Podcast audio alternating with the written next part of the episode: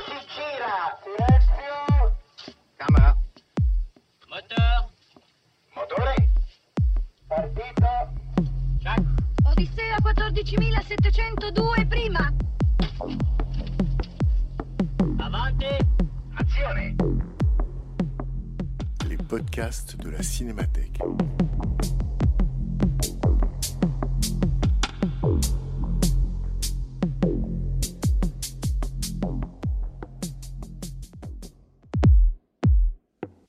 2016, la Cinémathèque française invite une personnalité à programmer quelques séances pour parler des films de sa vie. À chaque séance, projection d'un film suivie d'une prise de parole et d'un dialogue avec les spectateurs. En octobre 2016, c'est la romancière Olivia Rosenthal qui se prêtait à cet exercice en programmant La Cienaga de Lucretia Martel. Rencontre avec Olivia Rosenthal, animée par Bernard Benonière.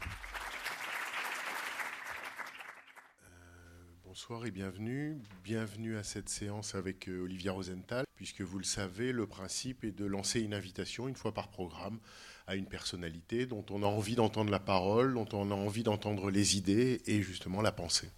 Euh, si bien que le dispositif de la séance, je le rappelle, euh, je le dis surtout à ceux qui nous rejoignent et je le rappelle aux autres, le dispositif de la séance étant, je dirais, trois temps. Le premier, une brève introduction d'Olivia Rosenthal. Le deuxième, c'est la projection elle-même, ensemble.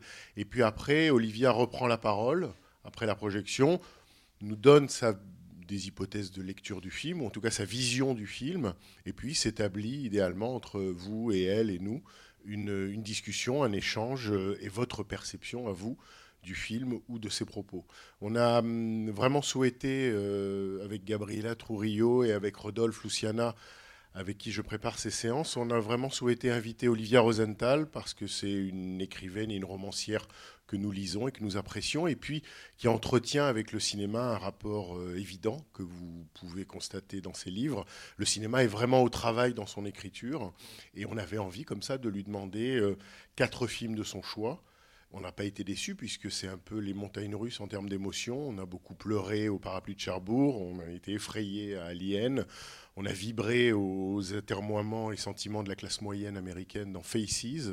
Et ce soir, on va, on va voir un film que pour ma part j'avais raté à l'époque, donc je vais enfin que je vais enfin voir, et me semble-t-il un film qu'on peut qualifier d'humide, voire de, de moite.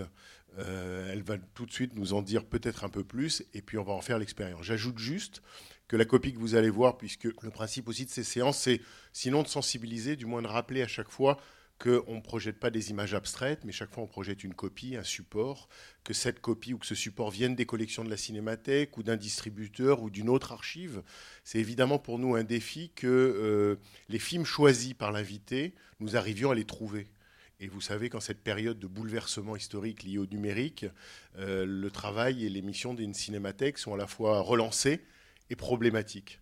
Et donc là, par exemple, c'est une copie 35 mm, belle copie, euh, qui vient d'un distributeur dont le dépôt maintenant est à Lyon, puisqu'il a décidé de conserver là-bas les copies 35, puisqu'il conserve à Paris les supports numériques. C'est pour vous donner une idée aussi de, voilà, de ce que c'est aujourd'hui que d'arriver à programmer, disons, une histoire du cinéma ou l'histoire du cinéma à la cinémathèque.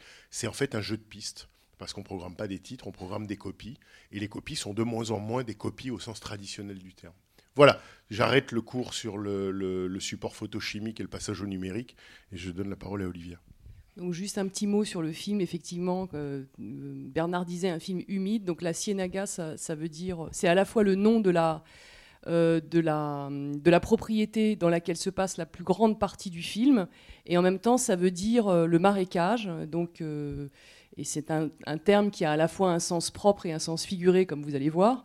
Et peut-être qu'on peut dire, c'est donc euh, Lucrecia Martel, c'est une réalisatrice argentine qui, donc c'est son premier film qu'on va voir ce soir. Donc un film de 2001 qui a cette, euh, cette, euh, cette énergie spécifique des premiers films, c'est-à-dire qu'il c'est un film très touffu aussi, c'est pas seulement un film humide, c'est un film aussi qui est très touffu, qui, qui part dans plein de directions.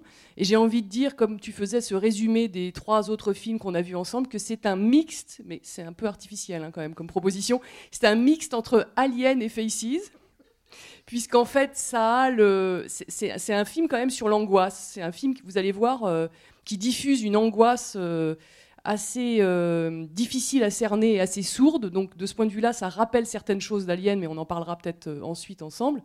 Et puis ça a ce côté euh, de, du film de Faces qui consiste à suivre comme ça les corps dans leur, euh, dans leurs mouvements, de, de jamais les quitter, de, les, euh, de, passer derrière eux et de, coller en fait au, corps de, tous ces personnages. Et de ce point de vue-là, ça, ça ressemble euh, à Faces. Donc vous voyez qu'avec ce mixte, ça produit un cinéma qui est quand même assez euh, surprenant la première fois qu'on voit ce film. Moi, je l'ai vu à sa sortie, c'est vraiment un film qui m'a beaucoup surprise. Je suis allée voir les autres films de Lucrecia Martel, elle en a fait deux autres. Un qui s'appelle La Niña Santa, qui est un très beau film aussi, et elle en a fait un troisième qui est un, film magnifique qui s'appelle Une femme, La femme sans tête. La femme sans tête qui, qui est autour d'un personnage qui, qui a des qui a des troubles de la mémoire, mais en vous disant ça, je rationalise beaucoup parce que c'est des films qui sont pas du tout des films rationnels. Donc c'est aussi ça euh, dans quoi on va être plongé, dans quelque chose qui, qui, qui est différent au sens où euh, ce qui m'intéressait aussi dans le choix de ce film, c'est de vous proposer un film en espagnol, et c'est un espagnol argentin, c'est-à-dire aussi de nous plonger dans une autre culture, parce que l'air de rien, euh, et c'est ça qui est intéressant dans ce film, c'est que ça nous, oblige aussi à nous déplacer culturellement.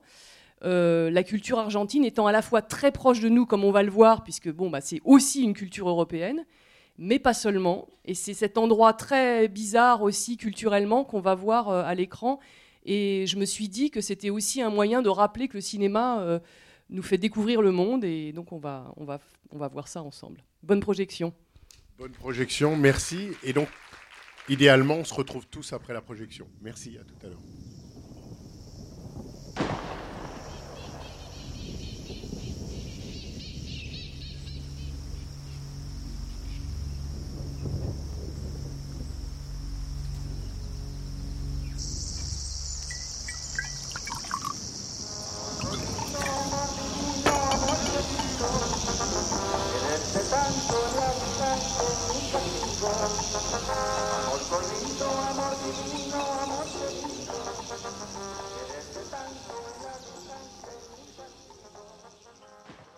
C'est toujours le moment difficile de commencer après, le, après avoir vu un, film, celui-là euh, aussi. Juste euh, peut-être euh, dire un mot par rapport à ce que je racontais avant sur ce mixte entre le, le Cassavetes et le, le Ridley Scott. En revoyant le film, je, me disais quand même que c'est vrai qu'il y a cette... il y, a- une petite chose qui me faisait penser quand même au film de Cassavetes de la semaine dernière, c'est d'une part le, euh, la manière assez désinvolte aussi que j'avais pas retenu la, semaine, enfin quand je l'ai revu, de pratiquer le montage parce que quand même euh, il y a en particulier au début du film euh, il y a cette scène des enfants qui sont en train de, poursuivre les chiens et qui au début n'est absolument pas relié au, reste et qui fait que enfin j'ai trouvé que on met énormément de temps à, sortir de- d'un sentiment de- de- d'opacité, de, de, difficulté à comprendre quels sont les personnages. D'ailleurs, je suis pas sûre que. Enfin, moi, ça fait trois fois que je le vois, donc euh, je sais pas. Vous me direz peut-être que ça continue à être pas si clair que ça toutes les relations qui se tissent entre ces personnages et que euh, c'est vrai qu'il y, y a une espèce de liberté du, du montage dans le film qui me faisait du coup un petit peu penser au,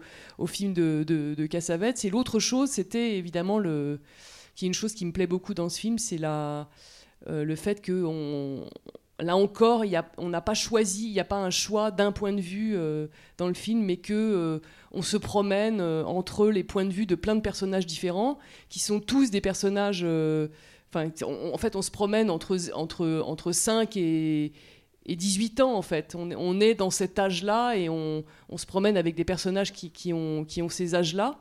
Et, euh, et on voit le monde à travers ce- ces regards-là, qui sont des regards multiples, qui font que les histoires qu'on voit sont jamais euh, complètement élucidées, que elles sont aussi jamais complètement achevées, que en fait on voit passer plein de fils différents. C'est un film qui, du point de vue euh, des histoires qu'il raconte, est quand même assez complexe.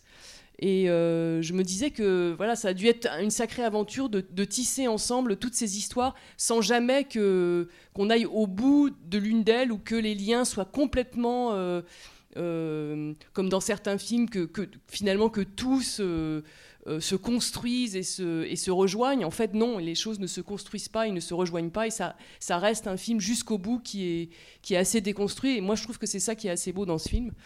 Euh, et alors, j'a- j'avais dit que je parlerais d'Alien, mais c'est vrai que c'est un petit peu difficile quand même. Euh, en dehors du fait que la seule chose qui, qui rattache à Alien, c'est le fait que oui, on sait, on sait pas d'où ça va surgir, quoi. C'est-à-dire que pendant tout le film, on attend. euh, Enfin, c'est le sentiment que ça me faisait en le revoyant encore. C'est pendant tout le film, on attend le moment où ça va basculer parce qu'on on se dit ça, ça peut pas tenir sur un fil comme ça. Ils, enfin, ils, vont forcément se faire beaucoup plus mal. Ils vont forcément, il y en a forcément un qui va mourir. Enfin, on a, mais on sait pas où ça va arriver. Et on pend, et en fait, il y a des armes. Enfin, il y a, y a tout ce, cette violence sourde qui, euh, qui, dans le film est, est, vraiment travaillée. Et donc, de ce point de vue-là, on sait que ça va arriver, mais on sait pas d'où ça va arriver. Donc voilà, le lien euh, assez subliminal avec le film de Ridley Scott. Mais il y, a- il y a quelque chose comme ça, c'est que finalement, on attend quelque chose et C'est deux films visqueux. c'est assez visqueux, oui. Mm, c'est vrai en plus. On attend quelque chose et on ne sait pas comment ça va arriver. Et je, je trouve que ça arrive pas à l'endroit où on, où on croirait que ça va arriver. En fait, c'est aussi que ça, c'est- c'est- ça, ça se, ça se déplace un petit peu par rapport à, euh, à, l'endroit plus explicite de la violence. Elle est un petit peu à un endroit euh, un tout petit peu euh, décalé. D'abord, elle est décalée pour une chose que je trouve quand même assez forte dans le film, c'est qu'elle se passe pas dans la maison où ça devrait se passer. C'est-à-dire que là, il y a, vraiment un- un- un- une chose de déplacement qui est, euh, qui est assez forte, qui est, donc c'est, que cette maison, qui est le centre quand même de tous les dérèglements possibles et imaginables qu'on voit dans le film, euh, elle, finit par... euh, ça, ça suinte tellement que ça, atteint euh, l'autre maison, qui est donc la maison de la pseudo-cousine. Je suis pas très sûre que ce soit la cousine, mais enfin bon, elle, est présentée comme telle en tout cas. Et que finalement, c'est- dans cette maison-là que, le drame se, joue, alors que on- ça devrait pas être là, quoi. Alors après, j'ai une théorie sur cette, comme d'habitude, une espèce de petite théorie sur les raisons pour lesquelles le, le drame est dans cette maison-là et pas dans l'autre. Euh, mais en fait, c'est pas ça dont je voulais parler tout de suite, mais enfin, c'est pas grave. Euh, qui est que, en fait, il y, a- une chose assez. euh, Enfin, dans, cette histoire de. d'un monde qui est aussi le monde des enfants, il y a un moment que j'aime beaucoup et qui pour moi est un, moment de bascule dans le film. C'est le moment où le personnage de Véro, donc qui est une des sœurs, enfin ou une des filles de la de la dame qui boit un peu trop, raconte cette histoire de de rat africain quoi. Enfin pour moi c'est c'est une scène, c'est vraiment euh, c'est- je crois que c'est la scène du film que je préfère parce qu'en fait évidemment c'est alors là pour aller avec Alien c'est encore une, une scène où on voit absolument rien évidemment c'est une scène qui raconte une histoire euh, et qui du coup euh, produit un effet euh, uniquement par les mots qui fait que à partir enfin moi à partir du moment où j'ai entendu cette histoire plus jamais je vais pouvoir regarder les chiens du film de la même manière c'est-à-dire que à partir du moment où euh, je sais qu'un chien peut devenir un rat africain euh, là, ça, ça bouleverse complètement ma, ma- ma vision de, des, des animaux, qui sont quand même très importants dans le film. Mais euh, parce qu'en fait, évidemment, à partir de ce moment-là, euh, on sait qu'il y a un autre monde derrière le monde. Quoi. Enfin, à partir de ce moment-là, si du moins on, accepte cette histoire comme étant vraie, ce qui n'est pas obligatoire parce qu'on n'est pas tous des enfants et on n'est pas tous, euh, on n'est pas tous des croyants, puisque c'est quand même une histoire de est-ce que je crois ou non à cette histoire. Mais si je crois à cette histoire, à partir de ce moment-là, c'est là que vraiment tout peut arriver. Et, euh, euh, il me semble que ce qui, ce qui, ce qui fait d'ailleurs une des forces de, de, 'fin, de ce film pour moi, c'est le fait que les, oui, les mots euh, bah, produisent, enfin, font exister de l'invisible, quoi. Encore, je crois qu'on avait déjà un peu parlé de ça la, fois d'avant, mais il y a vraiment quelque chose là-dessus que je trouve très fort dans le film. C'est cette histoire de d'un monde invisible qui, euh, qui, est, qui est que les histoires font apparaître. Il suffit de raconter une histoire et les mondes invisibles euh, se mettent à apparaître. Donc ça, c'est quand même aussi la force du récit. Euh, et en plus, il y a l'histoire de... Ouais, voilà, c'est ça. Les- les- ce qu'on voit à la télévision, en fait, l'histoire de la Vierge, où effectivement, on sent que c'est un, comment dire, un pays de croyance où, où- où ce qu'on constate comme absent est décrété présent. quoi. Ouais. Après, comme, comme dit un des personnages, je crois que c'est la mère qui dit qu'on ne, peut, on ne voit que ce qu'on peut. À un moment, elle dit cette phrase, alors qu'en général, on aurait plutôt tendance à dire on ne voit que ce qu'on veut. Et là, on ne voit que ce qu'on peut. C'est-à-dire comme si, euh, euh, voilà, c'était, c'est en fait, c'est à la mesure de notre pouvoir. Donc, si on veut, on voit des rats africains. Si on peut, on voit des, rats africains, et si on peut pas, on voit des chiens, quoi, en fait. Et, et tout ce, tout ce, enfin, je trouve que là se tisse quelque chose sur le, côté un peu, malgré tout, un peu fantastique de ce film. Pour moi, il y a un aspect assez, euh, il y a quelque chose de, oui, d'un univers un peu fantastique qui est lié, euh, qui est lié à, ce récit et qui fait que, euh, donc, que, le monde invisible est créé par, euh, plus, moins par les images vraiment que par les mots, et qu'il y a une autre chose qui se passe, et qui c'est ma théorie sur la maison, c'est qu'en fait, les mots ont un avantage, c'est qu'ils se déplacent, en fait. C'est-à-dire qu'une histoire racontée ici, euh, eh bien, elle va rester dans la tête de quelqu'un, d'un enfant qui va se retrouver là, et que une histoire qui est racontée ici, finalement, dans, donc dans la Ciénaga, elle se produit là, c'est-à-dire dans l'autre maison. Et ça, cette espèce de porosité, euh, c'est quand même lié au fait qu'il y a des choses qui se transportent et que ce qui se transporte le plus facilement, parce que c'est le moins lourd, encore que, c'est les mots, quoi. Et en fait, cet enfant, euh, il est habité. Euh, et ça, c'est, je trouve que c'est très beau dans le film. Il est vraiment habité par cette histoire de rat africain, non pas parce qu'il l'a vu, mais parce qu'il a entendu euh, l'histoire. Quoi. Et euh, donc voilà, ça c'était une des choses que je voulais, euh, dont je voulais peut-être discuter avec vous. Enfin, en tout cas, une des choses qui m'intéressait dans ce film, sur cette histoire du monde invisible, qui n'est pas la chose principale du film, hein, c'est sûr, puisqu'il y a aussi quand même, enfin, au départ, ce qui, ce qui, m'intéressait aussi dans le choix de ce film, c'est le fait que c'est un film qui, qui, est, euh, qui, ouvre toujours euh, à une double lecture et que euh, c'est aussi ça qui, nous plaît dans, l'art, c'est que à la fois on est dans un monde extrêmement singulier, c'est-à-dire que oui, c'est une famille et on espère qu'elles sont pas toutes comme ça en Argentine quand même. donc on est vraiment dans un monde très singulier avec des personnages qui sont très euh, très attachant, très inquiétant, et en même temps défini. Enfin voilà, c'est une histoire particulière.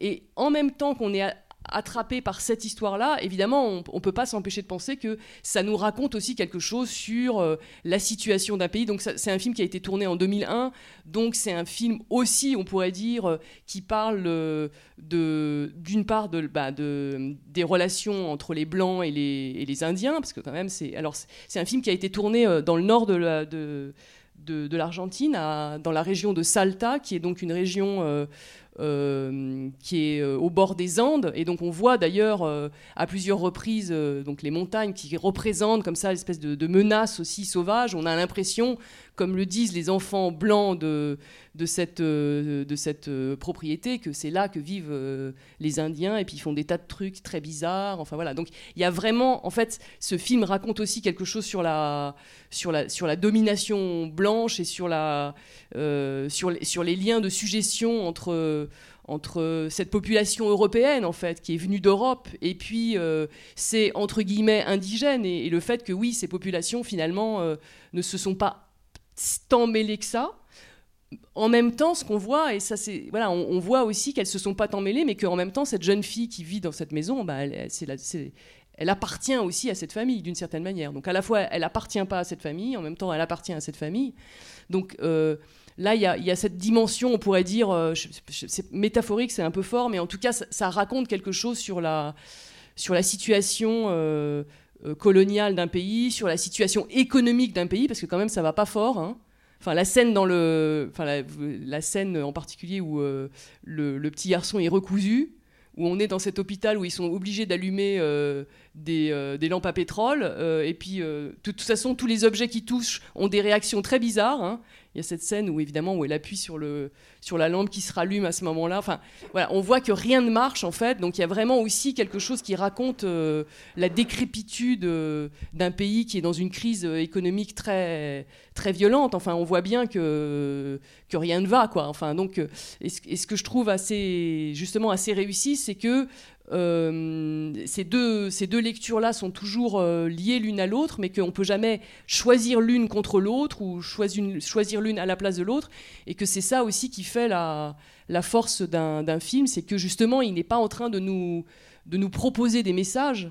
Euh, on, voilà, on, peut en tirer ce qu'on veut, mais c'est pas non plus un film qui, qui nous envoie comme ça des, des, des, messages et qui nous oblige à penser telle ou telle chose. Il nous met face à des, à des doubles lectures qui, qui nous appartient ensuite de, de, déplier si on en a envie. donc ça, je trouve que c'est un des éléments aussi qui est très enfin, très, très intéressant dans ce film. Et puis bon, après, il y a toute cette histoire qui, là aussi, nous renvoie peut-être à Cassavetes. Mais parce que moi, il y a une scène. C'est un film qui me fait un peu rire en même temps. Parce qu'il y a une scène. C'est un peu grotesque par moment. Hein. C'est-à-dire que quand même, ils ont euh, sur leur corps, euh, enfin la scène de repas, pour moi c'est une des scènes euh, où ils mangent. Donc elle avec ses, avec ses, avec ses pansements, le fils avec son, son vous avez vu la fille, elle a aussi une espèce de cicatrice sur le menton dont on ne sait pas très bien d'où elle vient. Le fils qui, comme elle le dit à un moment, et ça c'est une scène très drôle quand elle parle, elle dit elle, j'ai peur un petit peu pour, pour son deuxième œil. Et là on se dit ah bon, donc ça veut dire déjà. Donc ça c'est assez drôle. Donc là on le voit avec son œil. Enfin, on se dit que oui, c'est une espèce de manière comme ça de nous montrer la, la, décadence de cette famille euh, euh, par, des, par, des méthodes strictement physiques. Enfin, vraiment, alors là, par rapport à ce qu'on se disait sur Cassavetes la semaine dernière, c'est vraiment, ça passe par le corps. C'est-à-dire que vraiment, c'est euh, c'est pas du tout un film qui va essayer d'élaborer, des où les personnages élaborent des discours, c'est pas du tout rationnel, et ça passe vraiment par, par le corps, par euh, par les, blessures, par les cicatrices, dont, certaines on, connaît leur origine, mais d'autres on ne sait pas du tout d'où elles viennent. Et c'est celle-là qu'on aime le plus, hein, parce que vraiment on se dit euh, comment ils ont réussi à se faire ça. Euh, il y a du sang. Enfin voilà, c'est sans doute il y a un petit côté christique aussi. Il y a cette fameuse scène où, il est, où ils se battent là et les deux garçons et il y en a un qui, a la tête en arrière et il y a une espèce d'image un peu christique comme ça de du, personnage du frère. Et donc tout ce cette ambiance là euh, très très physique aussi, elle est c'est quelque chose que je trouve assez fort dans le film parce que encore une fois ça, ça nous ça nous ça déplace notre rationalité en fait. Ça, nous empêche de d'être rationnel. Ça nous et on, est là en train de juste de regarder comment ils se mettent dans les lits les uns des autres. Et, au début, on se demande quand même un peu. Enfin, maintenant, moi, je sais à peu près qui est qui, mais je me souviens que la première fois que j'ai vu ce film, je comprenais pas très bien quand même euh, qui se mettait dans le lit de qui et euh, et en fait, euh, ils sont voilà, ils, passent leur temps à être dans des lits quoi quand même moi qui le voyais pour la première fois, à un moment, j'ai renoncé.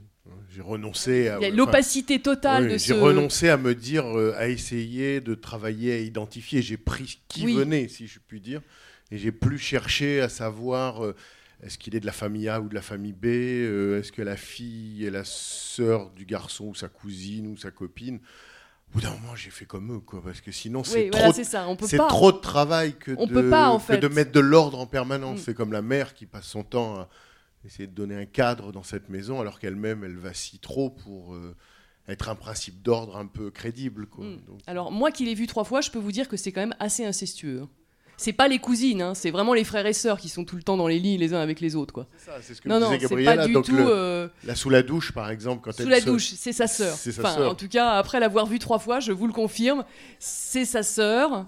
Et euh, parce que on est effectivement, c'est aussi c'est ça qui est bien, c'est d'arriver. Enfin, parce que moi je pense que c'est un film qui est fait pour ça, à s'abandonner à cette euh, à cette organisation, si on peut parler d'organisation à, cet organique sans trop se, focaliser sur l'explication, parce que c'est vrai que ça empêche un petit peu de voir. Et, euh, je crois que j'avais dit dans la première séance que j'avais choisi des films euh, pour lesquels demeurait une part d'opacité et que en fait quand je les avais vus c'était ça en fait qui me qui faisait que je m'en souvenais. C'est qu'ils gardaient quelque chose euh, comme une sorte de noyau qu'on peut pas complètement ouvrir enfin et que ça nécessite donc ça de les revoir et de les revoir. Et, c'est vrai qu'il y a ça euh, dans ce film c'est que c'est ça c'est un film euh, qui, qui, a cette part d'opacité. Je me souviens très bien que la première fois que je l'ai vu j'étais exactement comme ça. C'est-à-dire que j'ai pendant une demi-heure j'ai résisté parce que la première demi-heure en plus elle est assez rêche hein. Euh, j'ai vraiment résisté. Bon, alors là, c'est quoi? Mais pourquoi? Et puis en, essayant euh, rationnellement et occidentalement de me dire bon, bah alors oui, s'il y a cette scène-là, donc elle va revenir forcément. Et au bout d'un moment, j'ai dit bon, non, allez, en fait, c'est pas la peine. C'est faisons comme eux. Effectivement, faisons comme eux. C'est-à-dire, d'abord, mettons des glaçons dans le bain, ce qui est un truc. À mon avis, typiquement euh, argentin, parce que ça, ça se fait pas du tout. hein. Mettons des glaçons dans le vin, ce qui permet d'en boire plus, en fait. C'est ça que j'ai compris aussi.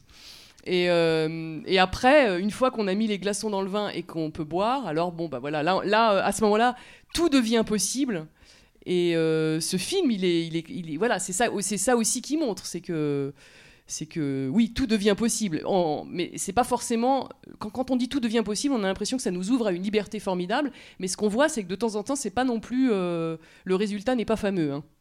C'est pas non plus une réussite totale, voilà. Ce qui est- Enfin effectivement, moi j'ai eu ce, que je disais, cette impression-là de, on, travaille à essayer de mettre de l'ordre, euh, comme si on rangeait le film, quoi. Comme on range sa chambre, euh, eux, il n'y a pas moyen qu'il y ait de l'ordre, donc euh, il y a une corde d'habitude à vouloir mettre de l'ordre dans le film, lui c'est lui, elle c'est elle. Et, tout. et puis c'est vrai qu'à un moment on fait comme eux, on dérive, on, on s'enlise, on, se déglingue. Et, ce qui m'a frappé aussi au début dans le filmage, c'est qu'effectivement, il y a des moments où on a l'impression que c'est caméra portée, mais c'est plus que caméra portée, c'est un peu cadre ivre. C'est-à-dire que de même que euh, et tangue, et que là c'est vraiment euh, une sorte de, de bateau à la dérive, le cadre, est, le cadre a l'air sous lui-même. Euh, et donc c'est comme si on était un peu sur le pont d'un bateau aussi, et qu'il y a un côté euh, à la fois mal de mer, ils boivent, ils boivent, ils boivent, donc au moment, moment on se dit, bon ben ça va vomir, ça va, ça va, ça va sortir, il faut que ça se, il faut que ça. Et, quand même ça au début, c'est impressionnant le, côté euh, tangage du film. Et après, d'une certaine manière, une fois qu'on a lâché largué les amarres, je trouve qu'on, quand on a cessé de vouloir à tout prix savoir ce qu'on peut pas comprendre, euh, on se sent mieux à la limite on, fait partie du, disons de ce de cette circulation in- interminable des corps, euh, machin qui passe dans le lit de bidule alors qu'on l'avait vu avec truc. Bon, et, aussi, alors se produit effectivement ce qui pour moi est, l'événement du film, c'est-à-dire la mort de l'enfant. C'est-à-dire que dans un film, la mort de l'enfant, c'est toujours un événement, euh, dans la réalité aussi. On sait les films de l'histoire du cinéma qui, où la mort de l'enfant intervient de manière absolument euh, décisive. Mais là, effectivement, c'est comme si la maison A, où on s'attend à ce qu'une catastrophe se produise, comme de toute façon elle vit sur le régime tranquille de la catastrophe, ça peut pas advenir. Quoi. Elle est comme protégée par son... Et là où, de l'autre côté, il y a un père, euh, j'allais dire presque organisé, quoi, parce qu'on comprend que c'est lui qui, fait, qui achète les, fournitures scolaires pour que la, sa femme ne parte pas et ne prenne pas le risque du voyage avec sa, cousine. Donc c'est lui qui éveille en quelque sorte. Et il met de l'ordre, la maison est rangée, il lave la, il lave la fille, il, est au boulot, quoi. il fait son boulot de père, il se couche à côté du, fils quand il a peur et tout ça. Et c'est là où il y a en quelque sorte une forme de protection qu'on peut reconnaître nous que euh, le drame se produit. Enfin, ils sont quand même un peu, malgré tout, ils Ah sont non, pas non pas, plus. Je euh, dis pas non plus que c'est par jardin exemple, à la, la française, scène, mais la c'est scène de, de- toujours de, de l'hôpital où la mère demande aux enfants si les enfants ont été vaccinés, on sent que là, il y a un petit, il y a un petit flottement quand même. Et que il faut, il faut donc que ce soit les. en- fait, c'est un monde qui est organisé euh, autour des. Je pense que moi, c'est ça qui me plaisait aussi dans ce film, c'est de, de voir un, un, film où c'est les- enfants qui sont obligés d'organiser le monde, quoi. Et en fait, bon, bah, ils le font à leur manière, donc qui est un petit peu plus imaginative et du coup un petit peu plus décalée. Il y a quand même, euh, c'est eux qui doivent porter, euh, c'est eux qui conduisent, c'est eux qui, enfin, ils font tout, quoi, dans cette maison. hein. C'est donc ils, ils ont, ils ont, ils ont en charge en fait, ils ont en charge ce monde-là et, c'est trop lourd pour leurs épaules, quoi. Et c'est ça qui est assez beau aussi dans ce film. Il y a, l'autre père. Moi, c'est comme toi, c'est la troisième fois que je le vois. Et j'ai pensé euh, la première fois, bah, j'ai vécu dans la terreur, j'attendais l'événement. Donc euh, voilà, ok, j'ai compris, c'est l'enfant qui est mort. La deuxième fois, il y a, pour moi, il y a le fantastique. Tout est décalé, tout le temps. Et, euh, et puis il y a l'inceste permanent. Mais permanent, parce que ça se termine quand même par le fils qui se couche dans le lit de sa mère, qui couche avec sa tante, ou je sais pas quoi, mais en tout cas une femme qui a l'âge de sa mère. Enfin, Il y, a- il y y a quelque chose, et d'ailleurs, visiblement, la mère est au Qui est courant. l'ancienne, qui vous avez compris que c'est une espèce de- qui est la maîtresse du père en fait. Oui, c'est ça, il y a Mercedes truc, là euh, qui Ouais. dont Non, on mais- Alors ce qui est très bizarre aussi, c'est Mercedes plus ce garçon. ils vivent, on ne comprend pas très bien, on a l'impression qu'ils sont En dans fait, une chambre d'hôtel. Ce Quoi. que m'a dit Gabriella, parce que je lui ai posé la Ouais. question, je ne comprenais pas, et elle m'a dit en fait, le, le fils a la même maîtresse que le, Voilà, que le ça. père a eu. Voilà, c'est ça. Oui, mais fait, attendez, dans moi, le moi, temps- moi, moi, moi, au début, j'ai pas compris que c'était le père. J'ai, euh, c'est la première fois que je comprends vraiment que c'est le père. Et, euh, et, Ouais, et- et celui le qui fait... se teint les cheveux. Oui, oui, mais, Oui. mais en fait, il n'y a, il y a pas de loi. Tout part à la dérive. Mais évidemment, le père est supposé porter la loi, quoi. Poser la loi. Et qu'est-ce qu'on lui reproche avant tout? Ce type qui est, qui est quand même absolument hallucinant, un, un, borracho dernier degré, machin, etc., etc., c'est qu'il se teint les cheveux. C'est la seule chose qu'on lui reproche vraiment, finalement. Parce qu'on pourrait, je sais pas. Et donc, quand, quand elle lui dit euh, à, la, à la fin du film qu'il faut qu'il change de chambre, alors elle dit Mais qu'est-ce que vont penser les enfants? N'empêche que la cousine vient, elle la soigne, et c'est devant la cousine qui prend ses fringues pour changer de chambre. C'est totalement surréaliste, quoi. Effectivement, c'est. euh, Et pour moi, ça a été ça, cette fois-ci, dans le fait de voir. Alors, c'est bien, je crois que je vais continuer à le voir une fois tous les deux, trois ans, parce qu'à chaque fois, je découvre un truc.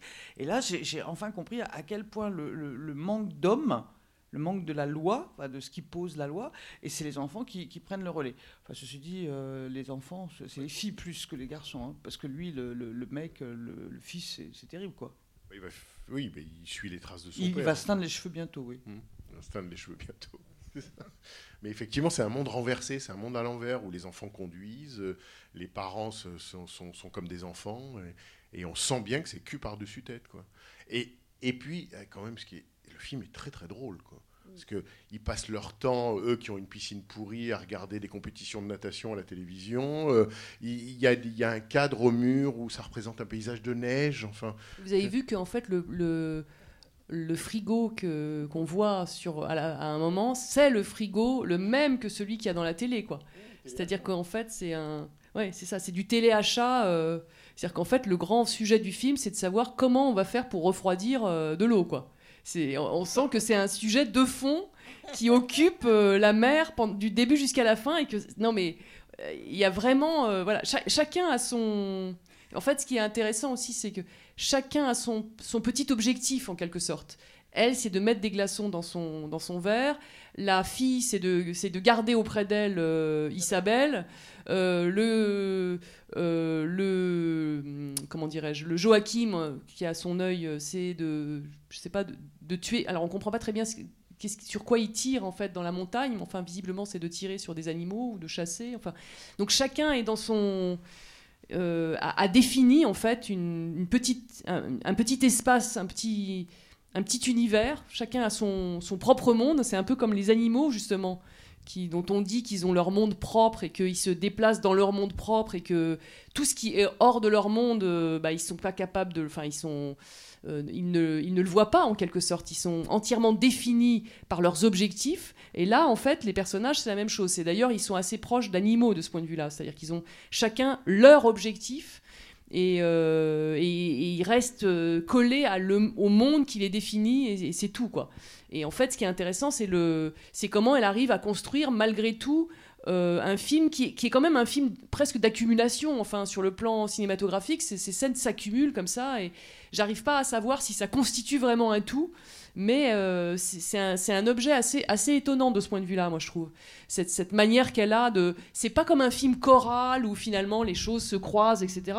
C'est vraiment des, des petits mondes qui se. Qui, qui sont les uns à côté des autres et qui, qui finissent par. euh, qui vivent par effet d'accumulation, en fait. Comme Argentine, ça, ça me semble tout à fait habituel, ce film. C'est- pas du tout étrange pour moi. Mais ce qui est intéressant dans le film euh, et que j'avais pas remarqué dans un autre, c'est comment il- elle montre la décadence. Parce qu'en 2001, il y a eu le clash en Argentine. Et là, c'est vraiment la décadence, la grande crise économique. Et, et- et la décadence de la classe moyenne. C'est-à-dire que la classe moyenne devient inférieure à ceux que la classe moyenne détestait, qui étaient les Indiens.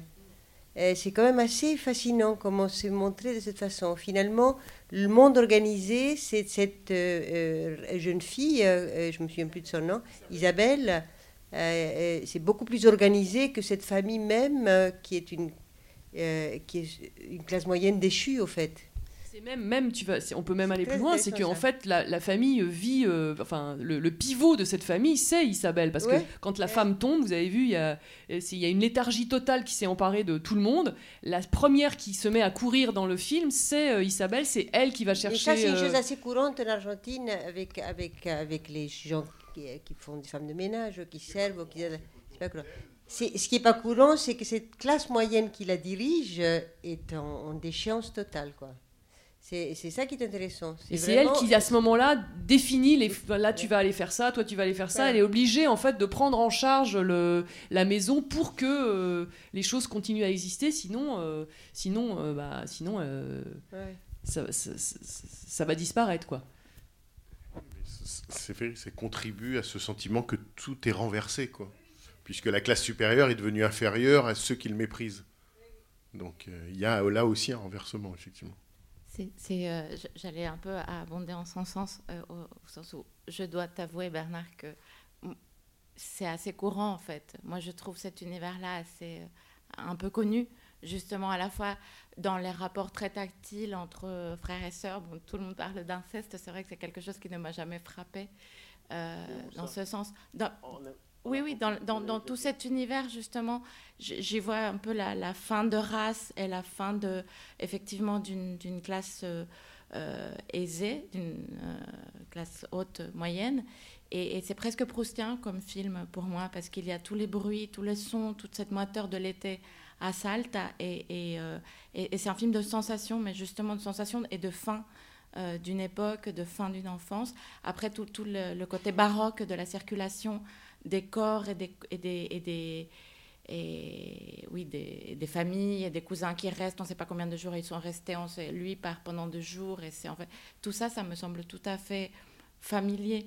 Et, euh, et, et donc je ne suis pas avec ce décalage avec Parce que nous, vous- nous on vous, le euh, voit en fait. Moi, je l'ai choisi en fait aussi, euh, et c'est ça que je disais au début, Mm. c'est-à-dire montrer aussi quelque chose de culturel, dont j'ai bien le sentiment, mais du coup qui devient, ça devient pour, pour, pour, nous une sorte de film exotique, c'est-à-dire que on va aller entrer.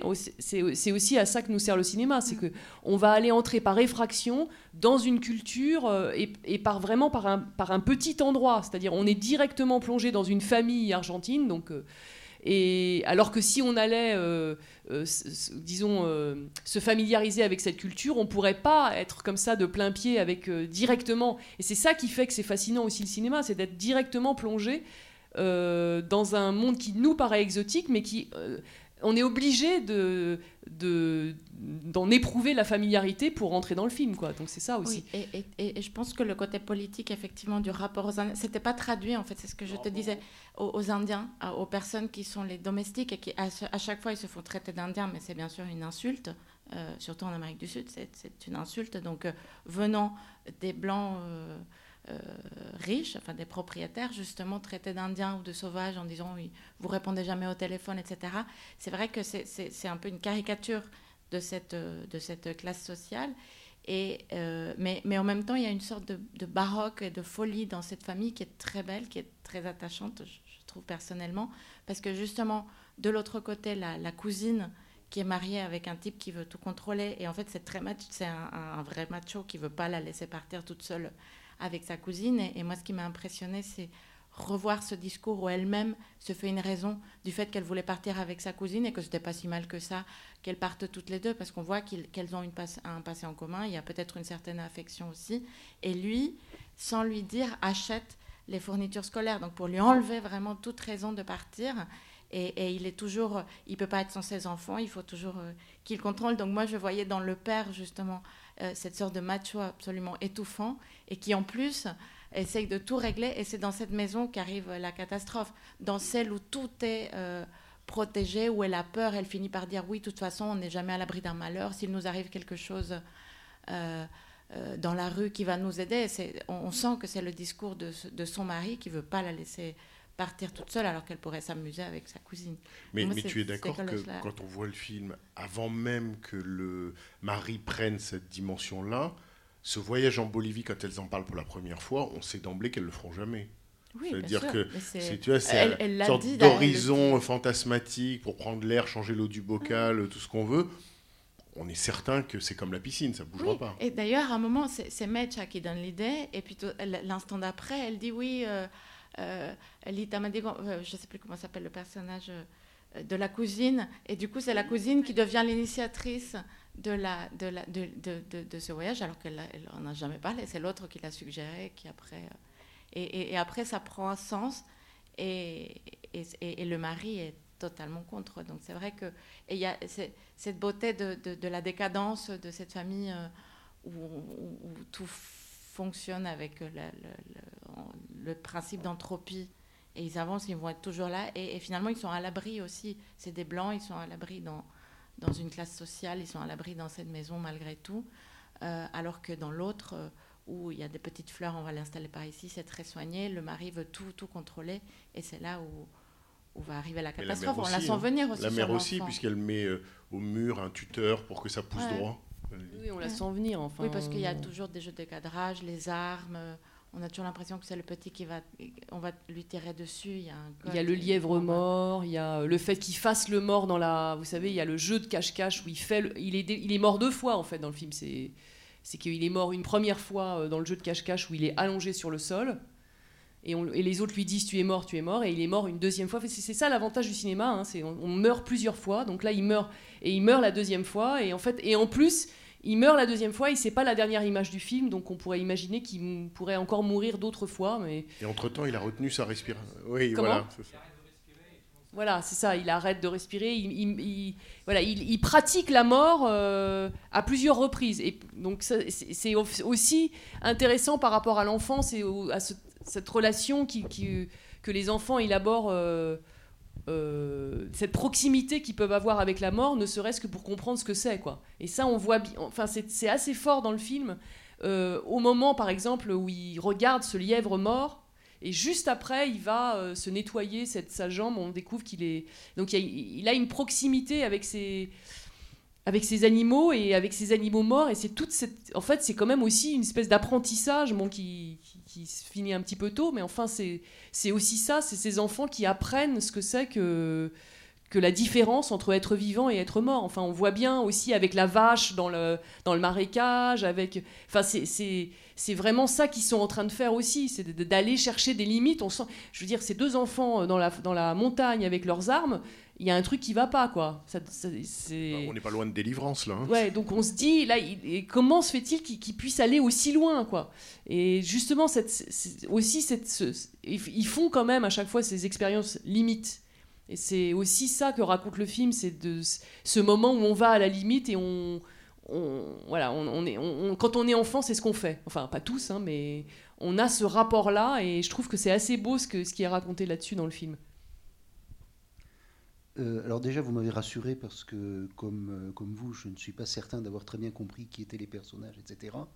Mais, et, je suis tout à fait d'accord également avec la, représentation sociale symbolisée que représentent ces deux familles.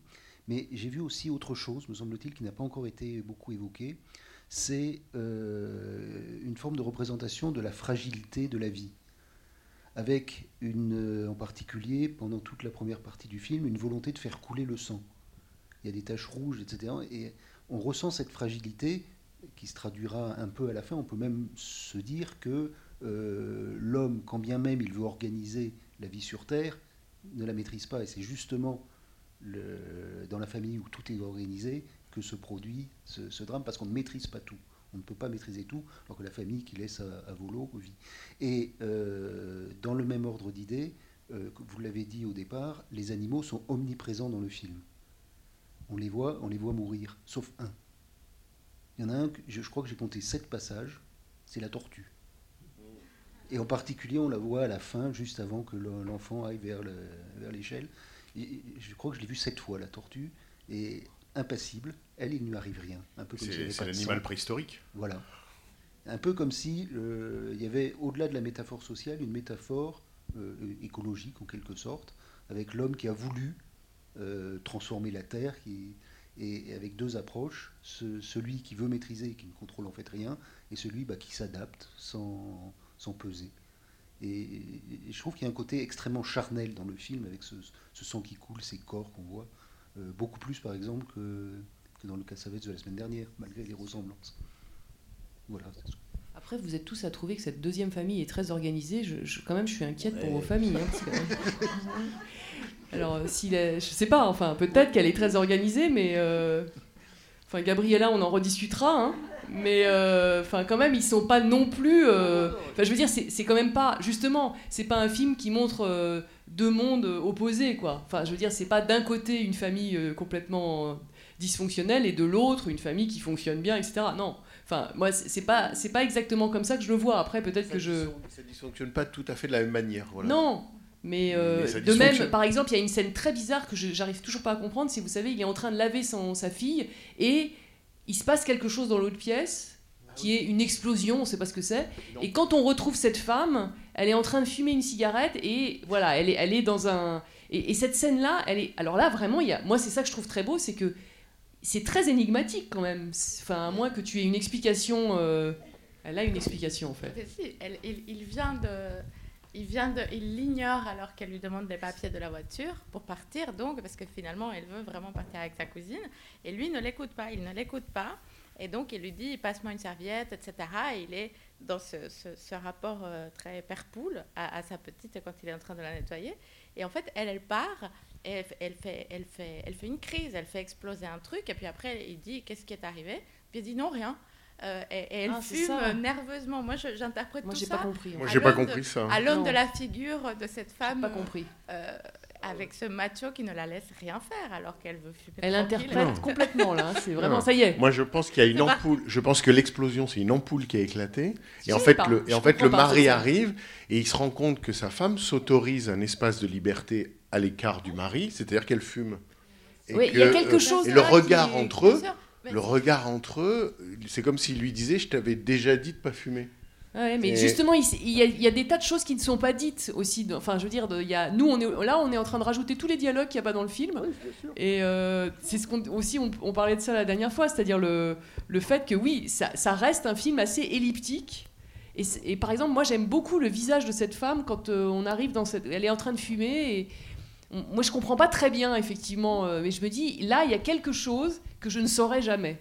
Comme une espèce de chose, comme une échappée, en fait. Et il y a plein d'endroits dans ce film, euh, il y a plein d'endroits d'échappée. Euh, qui, qui sont aussi des lignes de fuite, c'est-à-dire des endroits où on peut vraiment. Nous aussi, on a le droit de partir. Donc on peut raconter que c'est un gros macho, on peut dire qu'elle fume et que.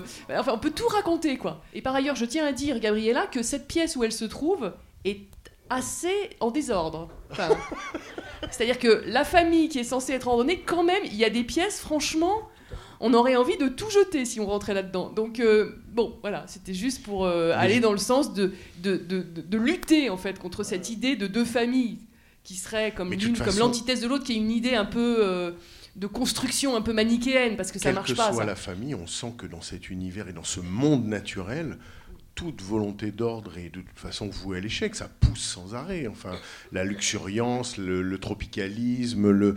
c'est perdu d'avance d'une certaine manière. Il n'y a aucune chance que ça, se... que ça, cesse de pousser. Quoi. Donc là-dessus, euh, il n'y a, pas de doute, c'est perdu. Donc effectivement, les deux familles, quelle que soit leur stratégie ou leur tactique, ont aucune chance. Quoi. Personne n'a parlé de la dent encore. euh, parce que je suis sûr que vous avez des interprétations délirantes sur le fait qu'il a une dent en plus, Mm. quand même. Madame. Mais ce qui est vrai, et on avait... Avec le- la radio, alors moi je comprends pas du tout cette même chose. Il nous montre cette radio avec qui est censée nous Avec deux rangées de dents, comme le, comme le Ouais, chien est-ce que c'est tellement lisible C'est Comme le comme ça le fait chien- trois fois que je regarde cette radio. Comme le chien rat. Trois fois, je trouve Le, que le pas chien hyper rat lisible. a aussi deux rangées de dents. On voit deux rangées de dents vraiment? Non, le chien Oui, rat non, mais je veux dire sur dont la- on parle a deux rangées Oui. de dents, c'est ça qui permet de le reconnaître Bien comme sûr, un animal ma- infernal. Ma question c'est pour on ceux qui sont projeter- radiologues, est-ce que Oui, on voit, deux- on voit une dent euh, sur le palais. Bah moi je vois pas. Vous voyez vous? Oui. oui. Moi je, vois- moi, je Et surtout- regarde et je Et surtout, on peut projeter dans cette radio une double rangée de dents. Oui, bien sûr, on sait, qu'il- on sait très bien qu'il va devenir un rat africain, ça, il n'y a aucun doute là-dessus. Mais euh, Il y a un, un- un- pardon, hein, je continue de, de- de me mêler de cette discussion, mais il y a une chose qui aide, je pense aussi, peut-être euh, est très, très, très, très latino-américain, et ce n'est pas exactement dans la même ère géographique, mais ça me rappelle aussi les histoires de, de Horacio Quiroga, qui était vraiment, là pour le coup, à l'Est, avec cette, cette- ce, c'est, c'est du fantastique euh, tropical, Mm. angoissant, pesant, et où il y a toutes sortes de mutations aussi physiques. Par exemple, il y a une histoire qui m'avait traumatisée quand j'étais enfant, c'est celle de, l'oreiller de plume, où il y a une femme qui dort euh, tous les soirs dans, ce milieu, sous cette, euh, latitude ou ce, climat comme ça, très, très pesant, moite. En fait, elle se fragilise de jour en jour et euh, elle meurt. Et en fait, on comprend des mois après sa mort qu'il y avait une bête nichée dans son oreiller qui, qui l'avait tué progressivement. Et c'est, et c'est cette, cette- ce type d'horreur et, et de suspense, comme euh, vous disiez tous les deux tout à l'heure, qu'on ne sait jamais d'où ça va venir, euh, et, et dans cette nature euh, hostile, finalement, parce que tout, tout pourrit dans ce lieu, je pense qu'il y, a- il y a aussi quelques... euh, Germe, on pourrait oui. dire. D'où Alien. le- voilà, donc il y a aussi. Mais Alien, c'était un monde totalement euh, propre, euh, aseptisé, et, et- et où surgissait comme ça cette bête étrange. Là, ça, ça vient de, des draps, de la douche, euh, de la saleté de, de la piscine aussi, qui est juste euh, un réservoir. D'ailleurs, il l'appelle sa sœur, il l'appelle la soucia, qui veut dire, euh, il dit que il s'est traduit la petite peste, mais en fait, ça veut dire la, la salle, quoi. Et, et en fait, il l'a- La il l'appelle tous. ouais. Il l'appelle tous, voilà, Souillonne. Il- et, comme elle est toujours avec Isabelle, avec la domestique, ça, il y a parfois justement au double sens de dire euh, souillon, sale. euh, euh, voilà, mais c'est vrai que c'était traduit par et d'ailleurs, il est dit qu'elle se lave pas pendant 4 jours. Enfin, il y a tout ce truc Parce sur, le, sur la saleté euh, du, du, du personnage, oui. Et du coup, je me dis que l'histoire de la dent, elle vient aussi de ce fantastique-là, à peine, à peine esquissé, mais euh, c'est ce qui sert à l'enfant aussi. L'enfant, il part dans sa tête évidemment avec l'histoire du rat africain, mais je pense que pour le spectateur, il y a un petit élément comme ça de décalage, parce que je ne sais pas, ça arrive peut-être qu'il y ait une dent qui, qui, qui sort dans le palais, mais je ne sais pas. Ça, je ne sais pas si c'est vrai, mais en tout cas, pour moi, c'était ce petit décalage du fantastique qui rend et, qui envahit un peu tout le film et, que parfois sans savoir exactement pourquoi ni comment ça le rend ça, ça rend ce film fantastique et angoissant Oui, mais par exemple, cette histoire de rat africain, parce que moi j'ai- j'aime beaucoup cette histoire, c'est une histoire euh, où il manque des éléments. Enfin, dans l'histoire du. C'est l'histoire d'un chien, donc, euh, qui est ramené, qui est donc une espèce de chien abandonné. Donc, déjà, euh, on se dit, bon, voilà. euh, Peut-être que. Parce qu'il vient de quelque part, on ne sait pas d'où. Donc, il- on ne sait, pas ce qui s'est passé, en fait. C'est pas parce que le vétérinaire le découpe et qu'il Mm. découvre que c'est un rat. Enfin, il y a une ellipse là. Parce qu'en fait, il nous. il- c'était l'époque du chupacabras moi je crois que ça pouvait être un chupacabras aussi Oui, il a mangé le chat, mais ça c'est pas ça l'histoire. Là, ça, ça c'est ce qu'on se dit nous, mais ça c'est pas ce que ça raconte au sens. Non mais d'accord, mais là tout, tout ce que vous vous dites, c'est. Mais moi je vous parle juste des mots qui sont prononcés. mais c'est le je- Donc vous vous vous dites, ah, mais il a mangé les chats. Mais par exemple ça, c'est pas raconté dans le conte. Il dit qu'il a mangé les chats? Oui, c'est pour, c'est pour ça que qu'il a, la personne qui, je sais plus qui amène Mm. ce chien euh, chez le vétérinaire, mais c'est pour ça qu'elle l'amène chez le vétérinaire, c'est parce qu'il a mangé le chat. Non, elle, elle dit qu'il y a du sang et que les chats ont disparu. Elle dit non, il a mangé le chat. Ah non, non. Elle dit que les chats ont... Ah non, non. Je suis à peu près sûre que les... les- Enfin, nous on, nous, on pense que les chats ont été mangés. Mais c'est pas ce qui est dit au sens strict. Ce qui est dit au sens strict, c'est que les chats ont disparu et qu'il y a du sang. Bon, évidemment, vous allez me dire, ça veut dire qu'il les a mangés. Oui. Mais ce que, ce que je trouve intéressant, moi, enfin, Henri alors peut-être que je me trompe, mais ce que je trouve intéressant, justement, c'est que c'est que c'est pas ça qui est dit. Et c'est que, en fait, il- ce qui est dit, c'est. Alors, voilà, sauf si je me trompe, évidemment, c'est que, voilà, il y a ce chien, les chats ont disparu, il est plein de sang, on le découpe, et au lieu de trouver à l'intérieur des cadavres de chats, d'accord Conclusion, c'est un, c'est un rat africain. Je veux dire, c'est quand même.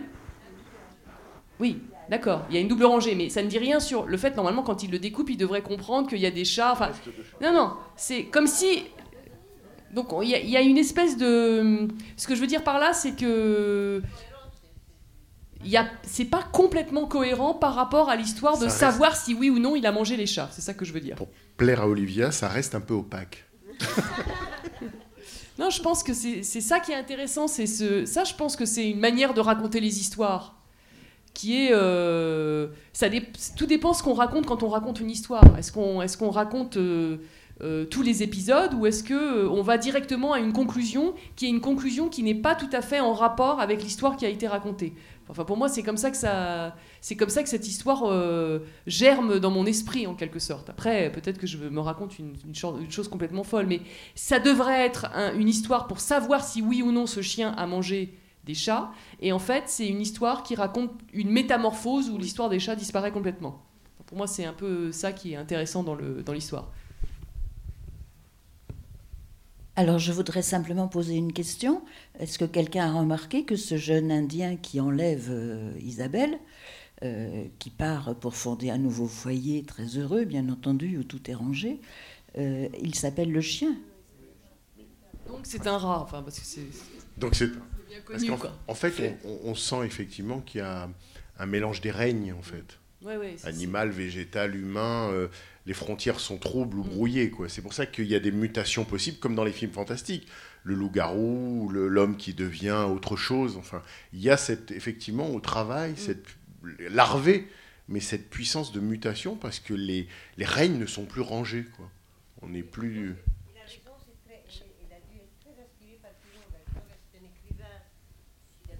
qui a écrit beaucoup sur. Tu connais Ouais, j'ai lu. Ouais. Je trouve ça, moi personnellement, je trouve que c'est un peu. euh, c'est un écrivain qui. Il y a des choses intéressantes, mais par exemple, cette histoire de la femme avec le. euh, comment dire C'est un peu. euh, c'est très construit en fait, bizarrement. Oui, oui, mais c'est c'est des Alors histoires que qu'on- là, c'est un peu raconte. plus- Ah non, mais c'est beaucoup plus intéressant ici que. Enfin, moi, moi. bon, aussi, mais c'est- des histoires qu'on nous raconte, euh, qu'on est apprend à l'école. Tu vois, c'est- on est baigné Ah dans oui, ça. hmm. Et on est baigné dans ça. Et pareil, euh, cette promiscuité des corps euh, avec les frères, les sœurs, la mère, c'est pas d'inceste, c'est pas du tout. Ben, c'est ce que tu dis, mais bon. euh, Euh, non, il y, y a une toucher qui n'est pas le même. euh, euh, Il y a un rapport au corps et au toucher qui n'est pas du tout le même. Oui, oui, oui. On n'a pas du tout le même rapport au corps que que qu'on a à Paris, hein. hmm. en France en tout cas. Et je crois que le, le, le, le- Pardon, pour revenir à l'histoire du, du, du rat africain, je crois que, du moins, euh, il- il- ce début de... de, c'est très beau ce que tu vois, du coup, dans les mots, forcément, de cette petite fille, et- enfin, de cette fille, et comment elle, elle réussit à créer, justement, un univers, mais il- il y a... Je pense que ça a beaucoup hérité de, de cette euh, créature, donc euh, le chupacabras, qui avait terrorisé toute l'Amérique latine, qui était une sorte de bête, on ne savait pas exactement ce que c'était, mais on découvrait des, des, euh, des moutons ou des chèvres mortes euh, avec des trous euh, saignés, comme si c'était un vampire, et en fait, on n'a jamais su. euh, ce qui ça existait vraiment? bah, On n'a jamais su, mais il y a, à chaque fois, chaque 10 ans, il y a des articles où, euh, à nouveau, euh, à Corrientes ou, ou, euh, ou au Paraguay, on trouve une bête et on croit avoir découvert ce qui était vraiment euh, le chupacabra, ce qui était une sorte de mélange entre un homme et un loup et je sais pas quoi, et qui tuait les bêtes. Donc ce début de récit aussi, c'était vraiment, je, pense, ancré dans toute la... Entre la Vierge, le chupacabra, c'est le... Enfin, je sais pas, moi je voyais comme ça tout un univers euh, euh, de, de, de- d'histoire populaire et de... Et de et de, et de peur, en fait, totalement irrationnelle, que, que le petit euh, euh, somatise en quelque sorte à la fin avec euh, son histoire de enfin je sais pas. Oui, euh, enfin je n'ai pas vu la, la première demi-heure du film, hein, on m'a laissé entrer, euh, le privilège. Et enfin j'ai été frappée par la, la densité humaine, enfin de personnages, et, et quand il n'y a pas beaucoup de personnages, euh, je veux dire l'espace s'ouvre sur des, des miroirs, des, des pans de, des pans de murs, d'autres pièces. euh, ou bien, par exemple, quand les, deux, jeunes filles sont sur un lit et l'une ouvre de son pied et repousse la porte, euh, une porte de l'armoire qui d'ailleurs émet, enfin ça fait un bruit euh, très, très lancinant. Et, enfin, il y a, une, densification permanente dans l'espace et dans les gens, enfin. Et avec la télévision, euh, enfin voilà. Et j'ai pensé, mais ça m'arrive de temps en temps en voyant un film euh, par association, c'est un, dessin animé euh, que j'ai vu il y a très longtemps, enfin qui est très connu, je crois, et d'un cinéaste polonais où on voit une pièce vide et qui peu à peu se remplit enfin, tout l'espace est plein de personnages. Enfin, tout l'espace est occupé par des personnages. Et puis, euh, euh, entassés, enfin, c'est- l'espace, comme un puzzle, en fait, qui. C'est une sorte de puzzle humain qui se constitue. Et puis, ensuite, comme un crescendo. Et puis ensuite, euh, c'est l'inverse, la pièce se vide. Et c'est l'impression que j'ai eue ici. Et c'est une métaphore de la vie euh, humaine, individuelle et collective peut-être. À la fin, euh, après la mort de l'enfant, ne reste euh, enfin qu'un cadre vide avec un, tricycle, un éclairage tout à fait différent, et puis la tortue. hein. Et euh, enfin, à la fin, c'est le et puis la montagne. Ensuite, je crois que le, ce sont les der- derniers plans de ce film. C'est il n'y a plus d'humain et, toute cette quantité n'existe plus. Enfin, Après, on, vous voyez comment on, on se raconte les films Parce qu'en fait, moi aussi, euh, quand j'ai vu le film pour la première fois, j'ai cru que c'était le dernier plan, mais en fait, c'est pas du tout le dernier plan, parce que après, il y a euh, des plans qu'on oublie assez vite, qui sont les plans du frère euh, dans dans la chambre avec Mercedes qui va ou non appeler, qui sont les plans de Véro qui est en train de prendre le téléphone, qui sont les plans de, de la jeune fille qui revient à la piscine et qui tire la chaise comme tirait la chaise sa mère au début du film et qui s'assoit. Et en fait, il y, en a plusieurs plans et c'est... Enfin, c'est-à-dire que la mort de l'enfant marquant une fin pour nous, on oublie de... Enfin, il y a, un endroit où on baisse la garde, ou je sais pas, on, oublie On a fini, nous. hein. En fait, on a fini le film à ce moment-là, mais en fait, le film, bizarrement, parce que c'est assez bizarre d'ailleurs, hein, le film continue, effectivement. Euh, en fait, il y a encore des plans... euh, on a envie de dire presque inutiles. Enfin, on comprend pas pourquoi il y a ces plans euh, de... Oui, la fille, oui, mais par exemple, pourquoi est-ce qu'on voit euh, à la fois la, la sœur et à la fois le frère au téléphone? Pourquoi Enfin, il y, a- il y a des scènes assez. euh, comment?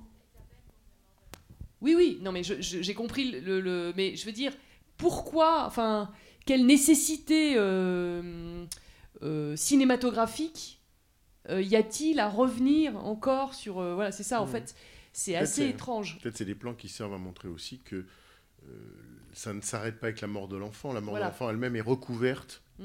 par euh, quelque chose qui, comme la nature, va le recouvrir ou le dépasser. Et que quel- Enfin, c'est un flux interminable. Je ne sais pas si c'est un flux de vie, mais c'est un cycle interminable. quoi. Oui, et vous avez raison. euh, moi, c'est la, la quatrième fois que je vois le film. Vous en savez plus que nous alors. Et le film, pour moi, se finissait dans le moment que le garçon il est mort, mais pas qu'il est mort et qu'on le voyait, sinon qu'il traspassait le mur et tombait de l'autre côté. Ah. Ça veut dire Ah c'est ben ça, voilà. c'est ça le film que j'ai vu trois fois. Ouais. Aujourd'hui, pour la première fois, je vois ce film-là, les C'est comme c'est ça, ça. qui est formidable avec le cinéma, c'est à quel point on est, on est capable de, de, de- de de refaire le film. Quoi. Ouais. Et je reviens à l'histoire de Ra. C'est vrai que l'histoire, c'est qu'il y a les- une femme qui ramène un chien à la maison. Il y a des chats. Les chiens mangent euh, les, les- les chats. Il va au vétérinaire. Et c'est le vétérinaire, en ouvrant son ventre du chien, qu'il trouve qu'il a, a mangé les, les- Parce qu'il ne comprend pas pourquoi les chats sont disparus. Et là, il comprend que ce n'est pas un chien, c'est un rat, un rat Oui, africain. mais il ne dit pas que les chats ont été mangés. Enfin, Oui, bon, on va pas oui, oui, recommencer, oui, hein. oui, pas Excusez-moi, je suis un tout faut- petit peu faut- obsessionnel. ouais. Non, non, c'est pas ça qu'il dit. Il dit mais Ah Donc c'est un rat que- africain. Oui, oui, oui, mais chacun il a ses obsessions. Chacun ses obsessions. Euh, mais la chose, euh, l'autre chose, c'est que. Non, ne me provoquez, ne, ne me reparlez non, plus non, jamais non, de ces histoires de chats. il faut le voir encore une fois. Ouais. L'autre chose, c'est qu'à niveau de. hum, Il y a tous ces gens, il y a des corps. Ce sont des gens qui ont des corps. Ça veut dire, c'est pour ça cro- on croit voir de l'inceste en tant qu'il y a une limite en plusieurs choses. La chose la plus frappante, c'est un film d'un érotisme très très fort, Mm. mais très très fort, surtout de les filles. Montrer, par exemple, qu'un des scènes que moi j'aime beaucoup, c'est la scène où il fait euh, mettre la chemise al chien, al garçon, pour le donner à son frère. Tous les regards de ces filles-là. regard des filles, oui, c'est, une chose impressionnante de, de, justesse aussi, hein, de, de- tout ça. Et l'autre chose, c'est que vous avez dit à un moment de la chose fantastique. Ça veut dire cet endroit-là. C'est que pour nous, ce n'est pas fantastique. Pour moi, je suis, que- moi, je suis argentin. C'est ce que je vous dis, ça, vous m'inquiétez beaucoup pas- en fait. C'est pas, c'est pas, pour moi, c'est pas, que- c'est pas, c'est non, c'est une chose euh, qu'on le vit. Moi, j'ai vécu plein de choses là. Ça, et les films, des fois, j'ai parti parce que ça me ramenait des choses propres à, propres à moi, des choses que j'ai vécues, des choses que j'ai vécues en parlant, disant, quand j'avais 4 ans, 5 ans, 6 Hmm. ans.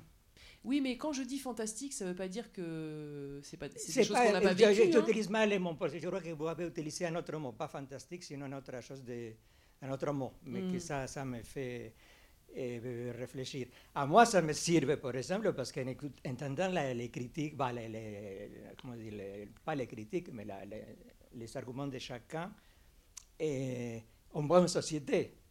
Moi, je vois ma société argentine et je vois ici la autre société, ici. Ça veut dire, ça veut dire que mettre en ordre, tout ça va. en tant que ça, c'est pas comme ça, parce que moi, ça fait à moins plus de 30 ans que j'habite ici, il y a un autre désordre, très, encore plus terrible, je peux dire. hein. Mais la On question, peut- par exemple, qu'on peut poser par rapport à ce que vous dites, Ouais. c'est que est-ce que la femme qui fait ce film, mais on peut pas répondre, hein, est-ce qu'elle nous montre euh, euh, quelque chose dans quoi elle est baignée, enfin, Oui. au sens strict, Oui. ou est-ce qu'elle elle nous montre aussi quelque chose comme un, un désordre euh, euh, dont elle voudrait s'extraire? On peut, Enfin, moi, je crois qu'on peut pas vraiment répondre à cette question. Moi, je peux pas Mais- répondre à cette Mais question. vous voyez ce que je veux dire? Oui. C'est-à-dire que soit on dit c'est un film qui, qui, qui, qui élabore un regard entre guillemets critique sur un désordre qui conduit euh, au pire, soit on dit ben elle, elle raconte juste le, le- le bain de vie parce que c'est vrai qu'il y a aussi cette vitalité Oui, dans lequel elle est. Et ça en fait c'est indécidable en fonction. Enfin, je veux dire que nous spectateurs on choisit, mais c'est vrai qu'on peut pas on peut pas le décider. C'est-à-dire le film n'a pas justement c'est ça qui est beau dans ce film, c'est que Ouais. n'y a pas un message qui nous dirait attention, désordre, veuillez euh, vous extirper de ou euh, le contraire. Et que du coup, et c'est c'est vrai que suivant la culture qu'on a, on a, on a tendance à choisir un, point de vue, forcément. Oui, mais c'est pour ça que vous me donnez raison en disant ça, parce que euh, ça veut dire, euh, euh, Martel, euh, il ne peut pas faire un film comme ça, pas Martel, un autre personne, n'importe qui, s'il n'a vécu ça, s'il ne l'a pas vu. C'est ça la différence entre regarder ou pas regarder. Plus ça, j'ai trouvé Martel, il est venu à Paris, il a raconté, pas parlant de ce film-là, parce qu'il déjà, il avait fait le troisième film, il savait dire, il racontait, il avait, quand il était enfant, il était enfant, il avait très peur de la, le chauffage de l'eau de la cuisine qui faisait un bruit quand c'est allumé. Et ça l'a terrorisé jusqu'à aujourd'hui. Ça veut dire la peur infantile qu'on peut trouver, les choses. Et de ça, de cette peur-là, il va surgir quelque chose. Ça va surgir la création, parce qu'il est créatif. La autre chose, l'histoire de la Vierge. Elle a raconté que sa mère, la mère de Martel, eh, en Salta, la Vierge apparaît, apparaître tous les jours en différents endroits. Et sa mère, qui était croyante, il va toujours voir la Vierge. Elle, Martel l'accompagne, il ne croit pas, que c'est la, la, fin del film, et là, j'ai j'ai rien vu. Elle a rien vu. Mais sa mère dit que oui, il a vu la Vierge. C'est elle qui l'a raconté ça. Après, il, il a dit qu'il n'utilise pas de métaphore, il n'utilise rien. C'est la chose totalement comme ça qui vient, mais il y a une façon de, de regarder déjà d'avant que c'est- extraordinaire. C'est extraordinaire. Moi, c'est un film que je continuerai à le voir parce qu'il y a toujours des choses que je n'ai pas vues. Des très petites choses.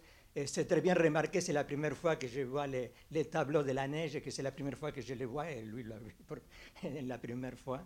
Et, et je sais qu'il y a des choses que je n'ai pas, encore vues.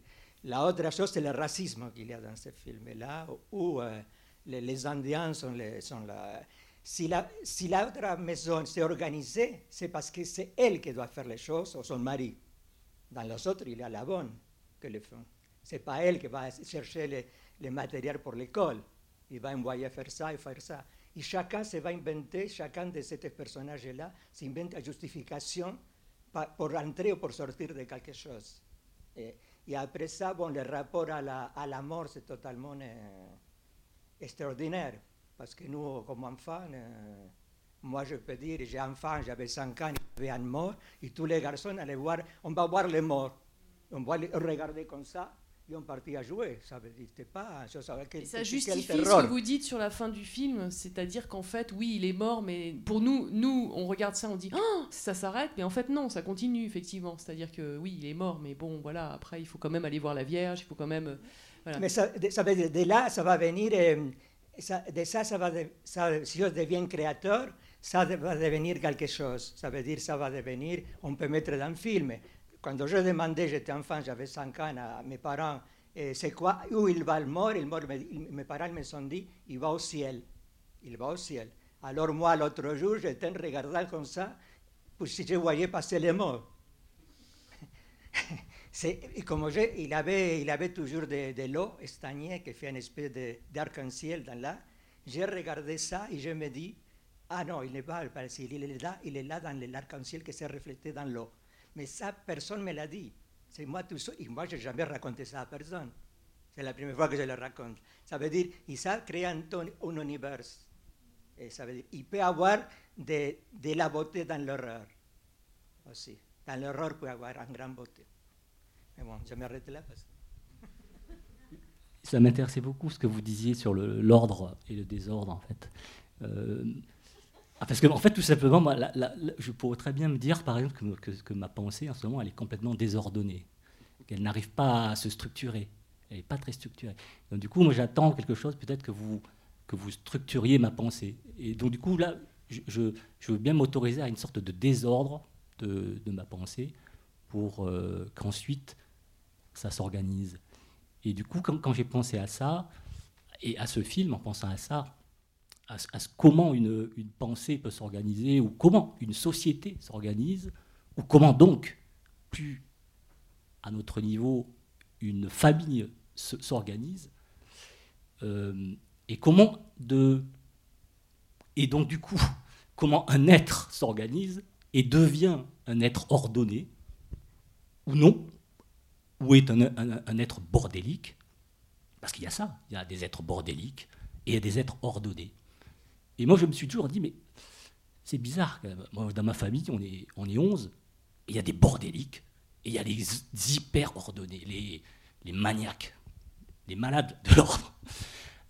Et je me suis toujours demandé, mais voilà, qu'est-ce qui fait que les uns sont très ordonnés euh, et les autres sont. Mais, et et, et l'or- et l'ordonné, voilà, dans sa conscience de l'ordre, verra dans le désordonné quelqu'un de qui a, qui a un problème. Et dans ce film-là, y moi j'ai- un peu pensé à ça. Je me suis dit, il y a, y un problème dans, euh, cette famille euh, désordonnée, il y a un problème. Peut-être, peut-être qu'il y a un problème. Mais en fait, c'est tout simplement parce que, parce que euh, au fond, on m'a appris à être ordonné et que je regarde ce- ce désordre comme un problème. Et alors que, certainement, il y a, une vertu immense, en fait, dans le désordre et dans le... Allez, je dirais dans une sorte de bricolage de la vie. Quelque chose qui se- qui s'organise presque à- à- seconde par seconde, en rafistolant des petits bouts euh, de ficelle avec, euh, voilà, et comme, voilà, quand, on se coupe, on, se, fait mal et puis on essaie, de, de- de surmonter le truc. Et on essaie, on essaie pas de prévoir en fait, euh, de, donc de tout, de ordonner pour que, tout se passe bien. Et non, euh, voilà, j'ai j'ai vu, euh, j'ai vu un peu cette chose-là, comme aussi presque quelque chose qui était de, la- difficulté en fait quand, un pays comme l'Argentine, moi je pensais aussi au Vietnam, et comme doit, se structurer et doit tout d'un coup mettre de l'ordre parce que un alien, ouais, un alien qui est au fond euh, l'Occident, euh, impose cet ordre-là, alors qu'au fond, il n'y a pas de raison. On devrait, on devrait tous être un peu bordéliques, je crois. Un petit peu. euh, Ça ferait du bien, quoi.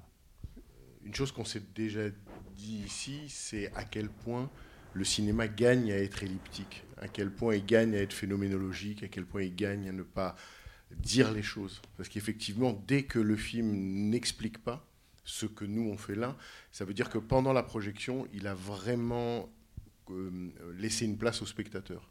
Et que les films qui sont, ont cette forme-là, en quelque sorte, on s'y sent bien, parce qu'on sent en quelque sorte qu'ils nous ont pensé.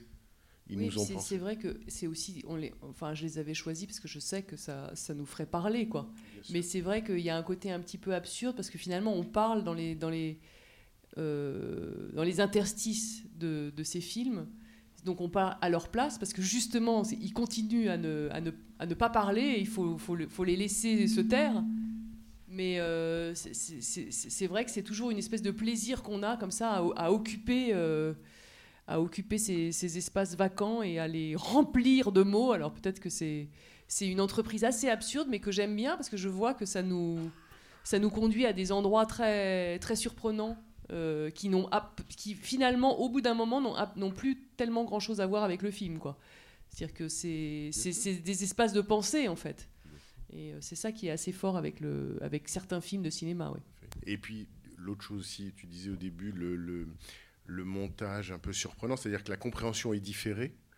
euh, parce que le montage est organisé de telle sorte que, par exemple, la vache qui s'enlise, euh, effectivement, n'est peut-être jamais un symbole, ou en tout cas au départ, c'en est pas un. C'est une vache qui s'enlise. Après, on peut considérer quand même que l'insistance à avoir placé cette vache au début, puis à y revenir, indique quand même que c'est quelque chose de ce qu'on voit qui s'enlise, enfin cette classe moyenne, qui, et que c'est quand même les enfants qui font feu sur cette classe moyenne. Donc soit ils vont la reproduire, soit il s'agit de la contester durement, parce que... Et voilà, c'est ça qui m'a frappé, c'est qu'effectivement, le, Martel, dans le film, on voit à quel point elle s'est extraite de ce milieu-là et à quel point elle a été une observatrice. Elle ne peut produire un film comme celui-là, elle ne peut le, rendre ou le construire ou l'imaginer que parce qu'on sent qu'elle a été une enfant euh, de ces enfants-là qui passent leur temps à observer. Le film est quand même sous le regard des enfants. Construit, enfin construit, je sais pas, mais en tout cas, il est sous le regard des enfants. Et que elle, le regard qu'elle nous donne sous la forme d'un film est la décantation de son regard d'enfant sur, euh, sur ce monde-là. Euh, on s'arrête Oui Bon, en tout cas, vraiment merci Olivia Rosenthal, vraiment merci beaucoup à la fois pour ce soir et pour les séances précédentes, pour ces quatre séances. Merci beaucoup.